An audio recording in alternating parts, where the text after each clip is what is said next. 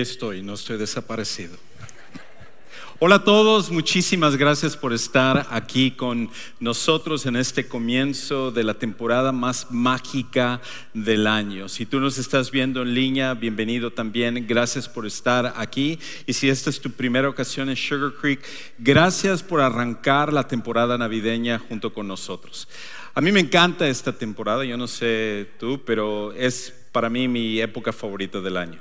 No solo es las decoraciones que vemos, no es solo que nuestras casas se transforman, la cantidad de comida que vamos a, poder consumir en este mes, sino que son estos villancicos. Es, la música que podemos disfrutar, que es medio raro si lo escuchamos en julio o si lo escuchamos en marzo, pero cuando, cuando viene Navidad, cuando termina el Día de Acción de Gracias, podemos ver cómo se inundan las radiodifusoras y los canales en YouTube de la música navideña. Y es porque esta música tiene algo especial es algo que podemos disfrutar y cuando son villancicos tradicionales, cuando es estas canciones de Navidad que estamos acostumbrados a entonar, es algo que llena nuestro corazón. Y es por eso que durante estas siguientes semanas vamos a explorar algunos de esos villancicos eh, que son los más clásicos, que son los más conocidos, ah, comenzando hoy con la de Santa la Noche. Ahora, antes de poder explorar un poquito acerca de esta canción Santa la Noche, creo que tenemos que comenzar con un principio que todos nosotros necesitamos estar de acuerdo, porque es una realidad para, para eh, la vida que hemos vivido, y es esto, que hay fechas que marcan nuestras vidas. Hay fechas que marcan nuestras vidas. No es, no es una gran ciencia, pero todos nosotros tenemos ciertas fechas que nos marcan de forma personal. Quizás para los que somos adultos la fecha que puede venir a la mente primeramente es la fecha de tu boda. Si tú ya te has casado, tú te acuerdas de la fecha en la cual tú te casaste. Y es cuando en esos momentos que alguien les pregunta, ¿y cuántos años tienes de casado? Que eh, no sabes qué responder y tu cónyuge solo te voltea a ver como diciendo, ¿cómo es posible después de tantos años que ni siquiera te acuerdas de cuánto tiempo tenemos de casados. Es por eso que una de las, como dicen en México, una de las chafas que tenemos es que ponemos la fecha en el anillo así para que no se nos olvide y así este, podamos tenerlo a mano en el momento que necesitamos ser recordados. Para, para mí esa fecha es inolvidable porque es el 30 de marzo de 1996, fue el día en el cual pude unirme a la persona con la cual comparto mi vida y que cambió el resto de mi existencia en esta, en esta vida. Y es un día de celebración para mí. Y lo recuerdo mucho también porque comenzamos dos horas tarde la boda. Entonces, ah, mi esposa y yo siempre quiere evitar esa, esa, esa historia porque, bueno, no, no voy a entrar en detalles, pero fue una boda singular y fue no solo comenzamos dos horas tarde, sino la boda duró como dos horas. Ya, ya la gente estaba diciendo, por favor, ya acaben con esto, ya hacia, hacia el, el final de, de nuestra boda. Así que fue un día inolvidable, lo cual debe de serlo para, para ti también. Quizás otra fecha inolvidable es el nacimiento de tus hijos. ¿Verdad? Ya después del tercero ya ni te acuerdas de las fechas de ellos, pero, pero cuando nacen tus hijos cambia tu vida para siempre. Es, es una fecha en la cual uno se transforma porque antes de ser padre, antes de ser mamá, eh, nuestra vida muchas veces lo pensamos en son de lo que nosotros queremos, lo que, lo, que, lo que es nuestro deseo, nuestras metas. Pero una vez que nacen nuestros hijos, transforma esa mentalidad y empezamos a pensar que no estamos aquí simplemente para vivir para lo que nosotros queremos, sino para ellos también. Y, por eso esa fecha es algo que nos marca, ah, que nos marca de una forma tan, tan profunda. Pero no solamente son los momentos de gran alegría, son los momentos de tristeza. ¿Qué tal las fechas que nos podemos recordar de personas que nosotros amábamos que fallecieron? Esos también son momentos que nos marcan a nosotros. Para mí fue la primera vez eh, que, que pasé por esta experiencia fue cuando falleció mi abuelito. Mi abuelito era como un padre para mi hermano y para, para mí. Fue una persona súper especial que estuvo allá cuando mis padres se separaron. Mi abuelito se aseguró de estar ahí en todo momento para que nunca nos falte un padre. Y cuando nosotros nos mudamos de regreso a, mi país natal, al Ecuador, eh, estando allá una, una madrugada, me acuerdo, oí el teléfono y de repente, después de que dejaron, dejó de sonar el teléfono, empecé a escuchar unos gritos. Los gritos eran de mi mamá, que le habían avisado que mi abuelito acababa de fallecer por un ataque al corazón. Esas fechas nunca te olvidas, porque son esos, esas personas especiales en tu vida, esos seres queridos que cuando parten marcan tu vida también. Pero no solamente son fechas personales de las cuales podríamos hablar, hay fechas que van más allá de nosotros, más allá de nuestra familia, que marcan a mucha gente, que puede marcar a toda una nación o varias naciones en el mundo. Y en este caso, esas, esas fechas que marcan lo que es el, a, muchas personas, son fechas que marcan a muchas personas. Esas fechas también es algo que eh, nosotros podemos recordar. Una de esas fechas, quizás para algunos que están demasiado jóvenes, ni si, no se acordarán, pero algunos de nosotros nos acordamos del 9 de noviembre de 1989, 9 de noviembre de 1989. ¿Qué es lo singular de esa fecha? Que fue la caída del muro de Berlín. Fue la caída del muro de Berlín. Y con eso fue el comienzo del final de la Unión Soviética. Para aquellos que, no vivieron en esa época, por décadas, desde prácticamente los 50, 60, 70 y llegando hasta los 80, había un temor en todo el mundo por la Guerra Fría. Y más que nada el temor venía de que en cualquier momento se podía suscitar la Tercera Guerra Mundial entre Estados Unidos y la antigua Unión Soviética. Y, debido a la rivalidad y la manera como se estaba dando la situación en el mundo, donde países se ponían de un lado como Cuba de la Unión Soviética, mientras que otros países estaban con Estados Unidos, esta guerra fría eh, ponía a todo el mundo en peligro. Y cuando finalmente, ese 9 de noviembre de 1989, cae el muro de Berlín, el cual representaba la separación entre el mundo occidental y la Unión Soviética, porque después de la Segunda Guerra Mundial, Berlín fue partido en la parte este de, Alemania y la parte oeste de Alemania, la parte este bajo el control de la Unión Soviética, la parte oeste del mundo occidental, Europa, Estados Unidos y otros países, para evitar que se volviera a dar una guerra a través de Alemania, que ya habían habido dos guerras mundiales a través de ellos. Y la gente que se trepaba ese muro y que morían y daban su vida por tratar de, de ir del este de Alemania al oeste de Alemania, cuando cayó ese muro de Berlín, fue televisado en tantas diferentes naciones y marcó un antes y después de lo que era la Guerra Fría. Otra fecha que para los que vivimos en Estados Unidos por lo menos marcó a este país es el, el 11 de septiembre del 2001, que es el ataque de las Torres Gemelas. Eh, Tú puedes quizás recordar, si estabas viviendo en Estados Unidos en esa época, lo que la, manera tan horrible que las cosas se dieron en la ciudad de Nueva York en ese día. Yo me acuerdo que yo estaba preparándome para ir al trabajo y tenía un programa en la televisión que estaba como en el fondo mientras yo me estaba terminando de arreglar, cuando de repente interrumpen el programa y, y hablan acerca de que un avión se había estrellado contra una de las torres gemelas.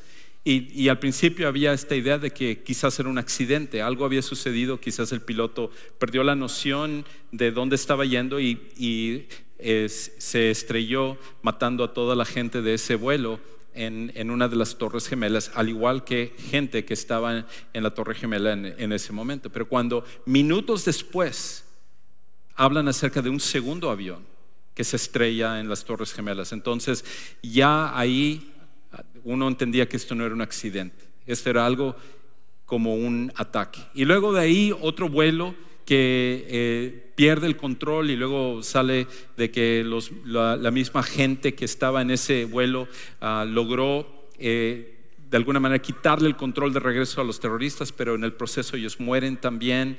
Luego otro avión que se estrella contra el Pentágono. Entonces, en ese momento uno no sabía qué estaba pasando. Significaba que habían más aviones, iban a haber más ataques, era solo aquí en Estados Unidos, iba a darse en otros países también. Todo esto era algo que marcó esta nación. Es por eso que algunas personas, tú todavía puedes ver que tienen calcomanías en su carro o, en el 911 ponen algo en sus redes sociales porque es una fecha que marcó por lo menos a este país. Y luego ni se diga un, evento que marcó a muchos más países en el, en el mundo, un marzo del 2020 marzo del 2020. ¿Qué sucedió marzo del 2020? Fue el comienzo de la pandemia, digo de la pandemia, donde el, coronavirus o el COVID-19 que ahora ya todos conocemos estaba eh, entrando y contagiando a la gente. Hablamos, eh, eh, escuchamos en los noticieros acerca de miles de personas que fueron muriendo y cómo esto se iba ah, esparciendo y los hospitales se iban llenando y era algo, un caos completo. Y yo me acuerdo, la primera persona que yo conocía que le dio el, coronavirus, que le dio el COVID, era una persona que trabajaba en nuestro personal, Iván Rivera, el pastor Iván Rivera, que él estaba en, que ahora está en Dallas, pero en ese tiempo él estaba en Europa, cuando empezaron a cerrar los aeropuertos y los, y los vuelos internacionales y todo eso, él fue la primera persona que yo conocí que le, que le dio COVID. Y estamos así como, ¿va a sobrevivir? ¿No va a sobrevivir? Y así poco a poco más gente. Y, luego a ti te daba, a otra persona le daba, y así todo el mundo empezamos a contagiarnos de este, de este virus. Y, y entonces la gente con temor, personas usando tres mascarillas y luego una cosa de plástico. Y eso que estaban solos manejando en su carrito, no había ni siquiera nadie a su alrededor, pero había un, temor, había así un pánico en todo el mundo. Y durante esa época, por un año, nos encerramos todos en nuestras casas a ver el canal de Disney, a ver Netflix, a ver cosas en las redes sociales y, perder el contacto entre nosotros. Y eso fue el comienzo de una fecha que marcó a, muchas naciones en el, mundo. Y podríamos hablar de más fechas como, como esas, pero la cosa es esta. Hay una sola fecha, una sola fecha que cambió al mundo entero para siempre. No solo tu vida, tu familia, ah, esta nación, varias naciones. Hay una sola fecha que cambió al mundo entero, todas las personas para siempre. Y nosotros acabamos de cantar acerca de eso. Es la noche en que nació el Salvador. Es la noche en la cual vino Jesucristo. Es a tal punto que esto ha cambiado el mundo que nuestro calendario está marcado por su venida. Cuando nosotros decimos que vivimos en el 2023 o que estamos a punto de entrar al 2024, lo que estamos diciendo es que estamos a 2023 años del nacimiento del Salvador, de la venida de Jesucristo. Y es tan impresionante este hecho que nuestro propio calendario registra su venida. ¿Qué otro nacimiento conoces tú? ¿O qué otro evento conoces tú que inclusive nuestro calendario es marcado por lo que sucedió? Solamente el nacimiento de Jesús. Es por esa razón que este nacimiento es lo que ha cambiado completamente al mundo. Y la razón por la cual cambió el mundo es porque con la venida de Jesús nosotros ahora podemos tener esperanza. Es por eso que en un libro de la Biblia se nos habla acerca del nacimiento de Jesús, nos relata del nacimiento de Jesús. Y es de un hombre que se llamaba Lucas, que muchos consideran que él había sido un doctor, tenía un entrenamiento médico y por lo tanto él era alguien acostumbrado a observar a la evidencia empírica, a, poder ver detalles y poder, poder narrar esos detalles y fuera. Y él era la persona idónea para llevar a cabo una investigación privada, personal, para un hombre que se llamaba Teófilo. Y este hombre le tenía mucho respeto, no sabemos exactamente cuál era la relación entre Lucas y Teófilo, pero cuando él investiga acerca de la vida de Jesús, comienza con el nacimiento de Jesús. Y él entonces empieza a ver todos los detalles de cómo Jesús vino. Entonces es interesante porque mientras que otros como Mateo y Juan, que eran discípulos de Jesús, narran acerca de la, vida de él, Lucas, en cambio, él lo que hace es una investigación minuciosa, entrevistando a gente que pudo ver todos los hechos de la vida de Jesús. Y entonces él se da la tarea de empezar a investigar a la gente que fueron testigos oculares del nacimiento de Jesús. Y con eso él recopiló toda esa información y entonces él escribió esta historia acerca de Jesús. Escribió los hechos que él encontró para narrarnos exactamente qué fue lo que sucedió cuando Jesús nació.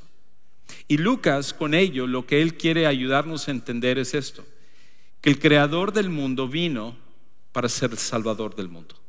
El creador del mundo vino para ser el salvador del mundo. Aquel que sostiene el universo, aquel que te hizo a ti, que me hizo a mí, que permite que tú y yo podamos tener vida, que tú y yo podamos existir, que todas las cosas se puedan dar, ese creador fue rechazado por la humanidad, por ti y por mí. De manera que nosotros osadamente, tercamente, tontamente, rechazamos a nuestro propio creador que de él viene nuestra vida. Y cuando nosotros lo hicimos, caímos en pecado y ese pecado ha dañado nuestras vidas y ha dañado a todo el mundo. Y entonces Dios que tenía todo el derecho a enjuiciarnos, castigarnos, condenarnos, no solo por ahorita, sino por la eternidad, porque como una criatura que, necesita, que, que depende de su creador, podría tomar una actitud así, pues merece un castigo eterno. Pero Dios, en su gran amor, en su misericordia para ti y para mí, en su gracia, decidió mandar a su Hijo Jesús, no para ser nuestro juez, sino para ser nuestro Salvador. Entonces cuando Jesús llega, es el comienzo de una celebración. Es por eso que nosotros cantamos Santa la Noche. Es por eso que entonamos cantos como el que escuchamos hace un momento de una manera tan majestuosa en la cual pudimos disfrutar de Santa la Noche. Eh, inclusive esta, esta canción que fue escrita originalmente en 1847, así de antigua es esta canción, por un par de compositores franceses. Adolfo Adam es el que escribió la, la música uh, y Plácido, uh, en, en, este caso eh, Copelo, es el que escribió lo que es la, la letra. Y ellos, y ellos dos juntos hicieron una de las canciones más clásicas navideñas que nosotros hemos escuchado en la historia. Y, él, y lo que él escribe acerca de esto es precisamente lo que Lucas nos dice. La manera como, como él lo escribe es así. Santa la noche, hermosas las estrellas la noche cuando nació el Señor. El mundo envuelto estuvo en sus querellas. ¿Qué significa eso de querellas? Problemas, disputas. El, mundo que no ha cambiado, que cuando lo escribió Adolfo, Adam y Plácido Copeo, eh, las cosas no han cambiado, como no han cambiado desde que llegó Jesús y no ha cambiado desde el principio de la humanidad. Y entonces dice, hasta que Dios nos envió al Salvador. Una esperanza todo el mundo siente. La luz de un nuevo día al fin brilló. Hoy, adorada Cristo reverente. Oh noche divina, nació el Salvador. Divina noche de Cristo el Señor. Hoy adorada a Cristo reverente, oh noche divina, nació el Salvador. Y, esta es la primera estrofa. La, canción continúa, eh, pero por cuestión de tiempo no lo voy a seguir eh, narrando y mucho menos cantarlo porque quiero que se queden aquí ah, y, y, mucho más con la presentación tan increíble que escuchamos hace un momento. Pero lo que sí vale la pena es enfocarnos sobre la historia original de donde esta canción se basa. Y en Lucas capítulo 2 nos habla acerca del nacimiento de Jesús y nos, da ciertas características. Tres cosas, tres características acerca del nacimiento de Jesús. La primera es, es esta, que este, este eh, nacimiento, este hecho, es un hecho histórico. Es un hecho histórico. En otras palabras, lo que vamos a leer ahorita en Lucas no comienza diciendo, érase una vez, como si fuera un cuento de hadas, un cuento de niños, no. Ah, lo, que, lo que Lucas va a hacer es darnos información precisa para que tú sepas cuándo sucedió, dónde sucedió, quiénes estuvieron involucrados, porque él como historiador nos está dando absolutamente cada detalle para que tú y yo sepamos exactamente que esto genuinamente sucedió. Que Jesús vino a este mundo y que nosotros tenemos la evidencia histórica para comprobar, para corroborar de que Jesús vino a este mundo. Entonces en Lucas capítulo 2, versículos 1 al 3, lo dice de esta manera. Aconteció en aquellos días, ¿qué días? Pues los días en los cuales Jesús iba a nacer, que salió un edicto de César Augusto. ¿Quién era César Augusto? César, la palabra César es nada más el título para el emperador de Roma, tal como Faraón es el rey de Egipto. En, este caso, el César que estaba rigiendo, el César que estaba gobernando en esa época, se llamaba Augusto. Entonces Lucas ya nos está diciendo, en el tiempo en el cual Augusto era el César del imperio romano, para que se hiciera un censo en todo el mundo habitado, el imperio romano. Se quería hacer un censo. ¿Para qué, ¿Para qué se quería el censo? Para que Roma pudiera cobrar impuestos, más impuestos. Entonces había un interés económico de parte del imperio romano de saber cuánta gente había para de esa manera ajustar los impuestos y ayudar a que el imperio romano tuviera el ingreso para poder continuar subsistiendo como imperio. Entonces nos dice eso también el versículo 2. Este fue el primer censo que se levantó cuando Sireño era gobernador de Siria. Ya ahí podemos saber exactamente cuándo sucedió, porque era el tiempo en el cual Augusto era el emperador de, de Roma y Sireño, en este caso, era el gobernador de Siria. Y luego entonces nos continúa diciendo este versículo 3, todos se dirigían a inscribirse en el censo, cada uno a su ciudad. Este es un hecho histórico y por lo tanto Lucas nos pone toda esta información para que nosotros podamos cerciorarnos que efectivamente esto sucedió. Y parte de lo que él nos dice es que este censo se llevó de manera se llevó a cabo de manera que cada persona tenía que llenar el censo, pero tenía que hacerlo en su lugar de nacimiento. Contrario a cuando, por ejemplo, aquí en Estados Unidos nosotros llevamos a cabo un censo, uno llena un formulario, lo envía al gobierno y entonces ellos recaban toda esa información y lo tienen. Pero en este caso, lo que estaban pidiendo es que fueran cada uno a registrarse al lugar de donde eran originalmente.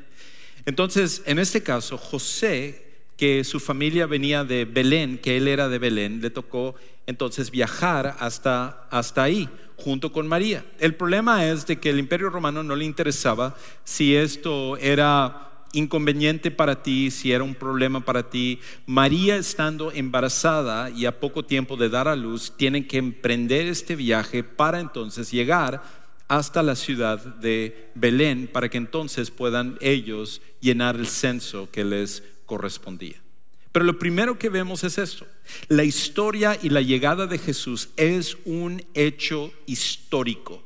No es algo en el cual nosotros necesitamos tener duda de ello. Dios entró a nuestra historia para que entonces Él se pudiera hacer presente. Es por eso que cuando hablamos de la historia de Navidad, no es un cuento nada más, no es como hablar de Santa Claus o de Frosty o de Rodolfo el Reno o algún eh, cuento navideño que mucha gente acostumbra celebrar.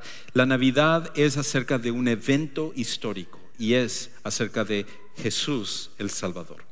Pero lo segundo es esto, que Lucas nos va a ayudar a entender que esto también fue guiado por Dios, fue guiado por Dios. Todo lo que sucedió estaba bajo el control y la guía de la mano de Dios. Escucha cómo Lucas continúa entonces explicando esto. Versículo 4. También José subió de Galilea, de la ciudad de Nazaret, donde él estaba viviendo, hacia el norte, él tenía que ahora descender hacia el sur a Judea, a la ciudad de David que se llama Belén o casa del, del, pan. Ah, la palabra Belén en el hebreo original significa la casa de pan. Y esto es significativo porque años después, 30 años después de este evento aproximadamente, Jesús se pararía para decirle a las multitudes que Él era el pan de vida que Él era aquel por el cual uno puede acudir y ser saciado espiritualmente y para esta vida con respecto a propósito, solo en Jesús nosotros podemos saciarnos, nada de este mundo puede hacerlo. El, dinero no lo puede hacer, eh, las relaciones no lo pueden hacer, la fama no lo puede hacer, un trabajo no lo puede hacer. Lo único que llena tu vida es el pan de vida que es Jesús, que nació en la ciudad de pan que se llama Belén. Y entonces eh, Lucas continúa y él dice esto, por ser él de la casa y de la familia de David. David, ah, en este caso José, era descendiente de David, lo cual también era parte importante de que Jesús tenía que descender de, de David y aparte había una profecía de que Jesús iba a nacer en esta ciudad. Todo esto se iba a cumplir para inscribirse junto con María, comprometida para casarse con él, la cual estaba encinta. Lo que podemos ver es cada detalle, cosas que para José o para María pasaron de alguna manera sin ninguna trascendencia, ellos no estaban poniendo atención a lo que estaban haciendo. En la mente de ellos, ellos estaban yendo a llenar un censo. En la mente de Sireño, en la mente de Augusto César, cuando él se le ocurre y dice, voy a hacer un censo, por, por su mente jamás pasó este es el propósito de Dios. Esto va a desencadenar ciertas actividades que va a permitir que el Salvador del mundo venga. Él, en su mente nunca pasó por eh, nada de eso por, por él. Y eso es lo que sucede muchas veces con nosotros. En tu mente y en nuestra mente, nunca sabemos cuándo las cosas que están sucediendo en nuestra vida es definitivamente y exactamente el propósito de Dios de algo más increíble que Él va a hacer. Y nosotros lo que necesitamos es confiar plenamente en Él. De que no, no existen simplemente hechos que vienen por la suerte, como muchas veces la gente dice, o, o sucedió por casualidad. Cada cosa está bajo el control de Dios. Cada cosa está bajo el plan y el propósito de Dios. Y eso es bueno porque podemos descansar en eso. Ahora, eso no significa que lo malo que sucede en tu vida las tragedias que vienen en tu vida, es porque Dios ha escogido de alguna manera llevártelo como una forma de castigo. No es eso lo que sucede. La maldad es un reflejo de vivir en un mundo caído. La maldad es el reflejo del pecado. Pero la solución a enfrentar la maldad, la solución a enfrentar el sufrimiento, viene solamente cuando confiamos en un Dios que es soberano, en un Dios que está en control. Y si Dios estuvo en control de algo así, que todos esos hechos se desencadenaron desde el momento en el cual Él prometió al primer hombre y la primera mujer, Adán y Eva, que Él iba a mandar un Salvador y miles de años después se daría exactamente el momento perfecto, ¿cuánto más tú y yo podemos confiar en todo lo que suceda en nuestra vida que está bajo el control de Dios también? Ahora, lo tercero y lo último es esto, que este evento de la Navidad se caracteriza por pasar desapercibido por la mayoría. El evento de la Navidad se caracteriza por pasar desapercibido por la mayoría de personas en esa época. No hubo una comparsa que llegó, no hubo una representación del rey o de Augusto César o de los líderes religiosos o otras personas que llegaron y dijeron, wow, hemos estado esperando tanto tiempo esto y ahora finalmente se ha culminado la llegada del Salvador. Nada de eso pasó. Para la gran mayoría de gente, ellos ni siquiera se dieron cuenta que el Salvador del mundo había nacido en esa santa la noche. De hecho, Lucas termina diciendo eh, en versículos 6 y 7 esto. Él dice, Sucedió que mientras estaban ellos ahí, José y María, se cumplieron los días de su alumbramiento y dio a luz a su hijo primogénito. Lo envolvió en pañales y lo acostó en un pesebre, porque no había lugar para ellos en el mesón. Contrario a nuestro tiempo, que cuando viajamos buscamos un hotel donde poder hospedarnos. Casi cualquier lugar aquí en Estados Unidos, no importa el pueblo más pequeño, tienen una serie de hoteles y nosotros nos hospedamos en una cadena o nos hospedamos en otra cadena. En ese tiempo, toda esa gente que fue de regreso a Belén, pues no había un hotel donde hospedarse o varios hoteles donde hospedarse, así que uno tenía que quedarse donde pudiera. Y José y María regresaron ahí y cuando van al mesón donde pensaron que se podían hospedar, el dueño del mesón, sin saber a quiénes tenía, él les ofrece lo único que tiene, porque su mesón está lleno, y les dice, miren, pueden quedarse en el establo, sé que es con los animales, pero es el único lugar que les puedo ofrecer. Y cuando ellos llegan allá, en vez de nacer en un palacio, en vez de que Jesús naciera eh, alrededor de las personas más importantes de la época, lo tienen que recostar en un pesebre, en un lugar donde los animales comen. Rodeado de animales es que el Salvador del mundo llega a nosotros. Pero nos recuerda que lo, todo esto, todo esto lo hizo porque te ama y porque me ama. Y cuando nosotros entendemos de cómo la mayoría de la gente no se dio cuenta de eso, creo que algo así sucede en nuestro tiempo también. Es muy fácil de que la Navidad pase desapercibida para ti o para mí, porque nosotros estamos tan eh, inmiscuidos, estamos tan enfocados en la celebración, en la decoración, en la comida, hasta en la música y todo alrededor, que nos olvidamos que todo esto es acerca de Santa la Noche, la noche en que nació el Salvador.